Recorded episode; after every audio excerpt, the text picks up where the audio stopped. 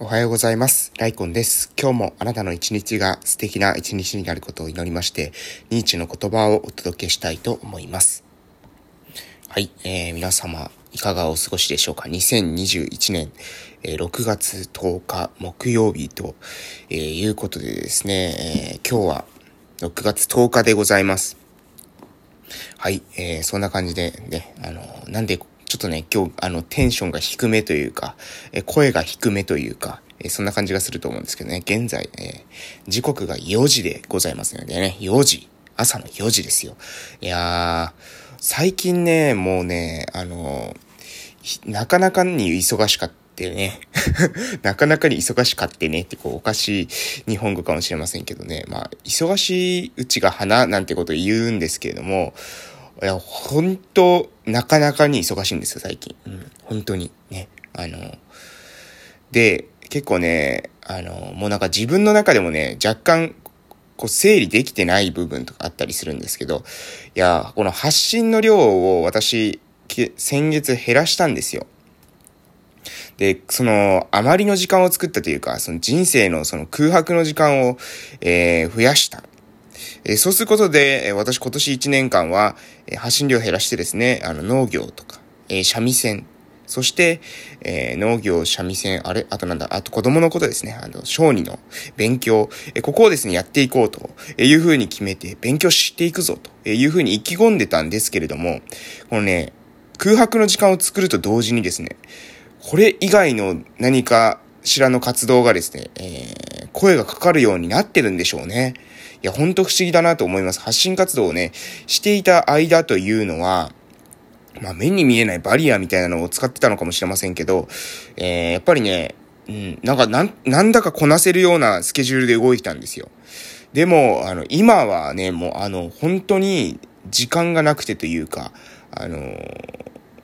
う、わーってこうやって終わって帰ってきて家に着いたらね、もう体の疲労感がすごいと。もうなんか、疲れ切っていると。で、眠らないともうなんかね、頭があんまり回らないと。で、もう速攻で寝るんですよね。で、これが、あの、これをして、で、朝にできるだけこういう風に早く起きたいんですよ。で、朝の時間にもう作業をね、あの、済ませたい。なので、もう朝の挨拶運動に行く段階では、えー、一日のですね、最低限のノルマみたいなものはもう達成していたいっていうのが私の気持ちなんですね。もう出勤する瞬間には、もうその日にやらないといけない発信活動はすべて、えー、もう整っていて、予約投稿ができていて、で、え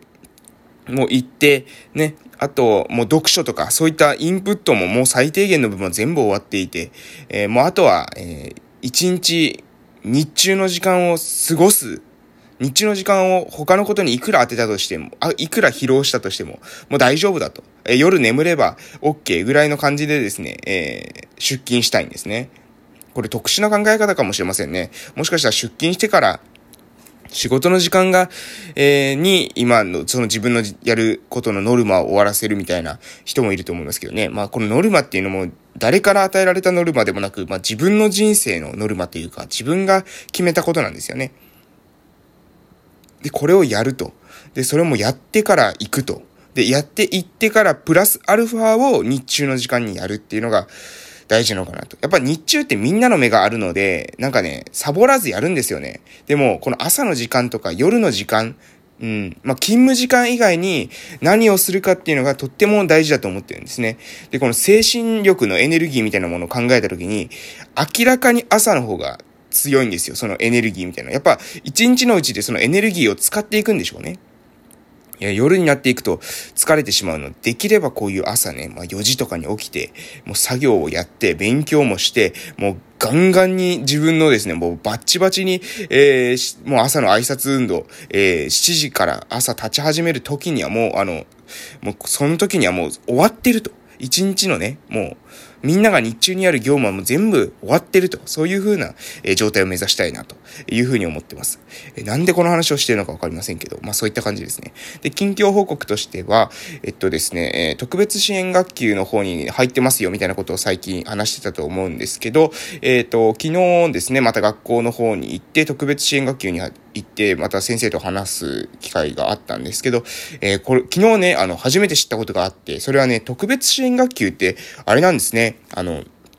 カリキュラムのノルマみたいなものがないらしいですね。えー、それ聞いてですね、結構びっくりしたんですけど、えー、なんか、1年生はその、1年生の時間の間にここまでしないといけないとか、2年生はここまでしないといけないみたいな感じであるじゃないですか。それがですね、特別支援学級っていうのはね、ないらしいんですよ。え要するに、うん、交流学級っていう風に言って、まあ普通、その、同じ年のですね、1年生とか2年生と、えー、交流するような時間があったとしても、まあ、国語とかですね、算数とかを、えー、どこまでしなければいけない、どこまで終わらせなければいけないみたいなものはなくて、まあ、本人たちの、えー、レベルに合わせてやっていくというような、えー、感じらしいです。いや、これ面白いなと思って。で、逆にね、この、そのなんだろう、この自由戦略というか、えー、こちらの方が、えー、むしろですね、なんかやれることっていうかなんだろう、まあ、私がと私は結構そういう自由由とか、え打ち手がですね、え何でも OK みたいな状態の時っていうのは結構ね、あの、なんだろう、面白いことが思いつきやすいと自分で思ってるんですよね。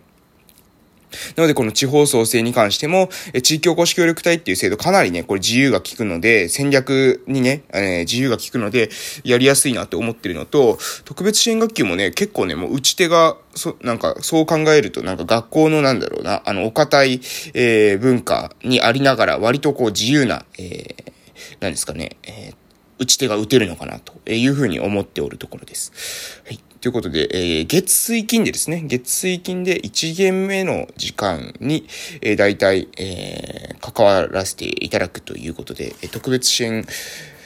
に関わらせていただくことができますよということです。継続的にですね、学校内で関わっていくっていうことができたのは多分、奄美大島じゃ私が初めてじゃないのかなと思ってますね。鹿児島県奄美大島の、え、小学校に、え、もう定期的に、え、学校内で、え、言語聴覚士が関わっていくっていうのは私が最初じゃないかなというふうに思って、ちょっとですね、勝手にですけども、初めてを名乗ろうかなと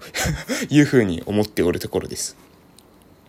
あとね、やっぱね、忙しくてね、あの、その、全時案とかより愛情にできるだけ夕方の時間いてね、子供たちが帰ってきたらですね、そこで私は、え迎えたいんですけどね、もうなんか、謎の会議に呼び出されて、えー、結構時間がないんですよね。いや、本当あの、意味のある会議だったらいいんですけどね、これ謎会議っていうのは、うん、どうにかして減らないかなと、えー、思ってます。もっとね、身のある時間を使っていかないとね、私たちの時間有限ですから、えー、謎会議してるとね、時間、自分の人生の時間すぐなくなっちゃいますんでね、あの、皆さんも、えー、お気をつけください。えまあ、あの、会議が行かないといけないというわけじゃないですけども、その会議をしたことによって、え何かが前進したんだったらいいですけどね、えその会議する前とした後で、特に何も変わっていないというんだったらね、あの、してもいいね、しなくても一緒ですから。はい。ということで、えちょっとですね、若干、え何かしらのものにですね、えそういった釘を刺しつつというか、あの、そういうことを言って、え今日のニーチェの言葉に活かせていただきたいと思います。え今日はですね、夢に責任を取る勇気をという内容です。それでは行きます。夢に責任を取る勇気を。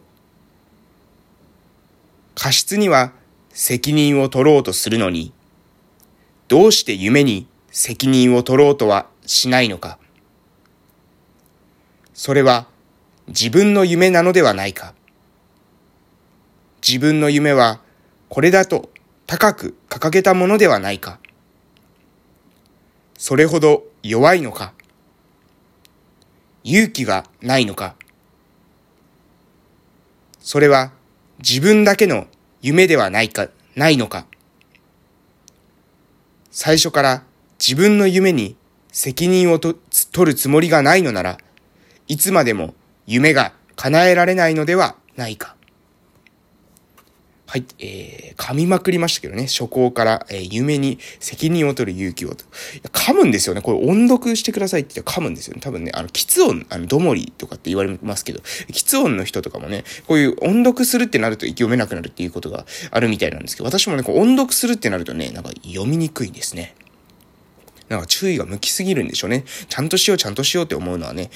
やっぱりあまり良くないんだろうなと思います。こう自然体でいるってことが大事なんだろうなと、えー、今読んでて思ったところです。で、今日の内容、夢に責任を取る勇気をということで、失敗したりですね、まあ過失、えー、には責任を取るのに、えー、なぜ自分の夢には責任を取らないのかと。自分の夢なんだろうと。え自分で高く掲げたんだろうと。なぜ、えそういう、自分でですね、責任を取ることが、夢に責任を取ることができないんですかと。弱いんですかと。勇気がないんですかと。自分の夢なんでしょと。えこれをですね、何度も何度も畳みかけてくるような、え内容なんですけども、え自分の夢に責任を取るつもりがないのなら、えいつまでも夢を叶えることはできないというふうにニーチは言ってます。もうこれもね、そうですよね。もうこそれ言われたら、もうやっぱり、まあまあその通りだなというふうに思いますよね。私たちってですね、夢を持ってたり、理想を言ったりするんですけど、でも、あの、言い訳するんですよね。それとすぐ、もうほぼ同時ぐらいに言い訳をするんですよ。夢を言って、でも、と言うんですね。